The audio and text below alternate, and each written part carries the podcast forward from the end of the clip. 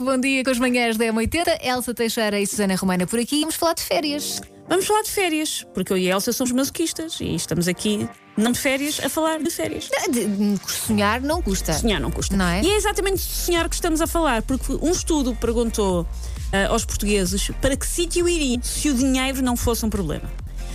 Ah, a primeira resposta dada foi logo volta ao mundo, porque toda a gente é muito garganeira. Mas Claro. depois há uma lista de destinos mais específicos para onde as pessoas iriam se o dinheiro não fosse o problema. O mais pertinho, fica já ali, é Grécia. Mas nunca fui. Também nunca fui, gostar- nunca fui em nenhum destes sítios. Grécia, Indonésia, Tailândia e, por fim, Maldivas. Maldivas, estou nessa. Porque para as Maldivas tu precisas de facto de muito dinheiro. Os Sim. outros destinos tu consegues desenrascar-te assim se.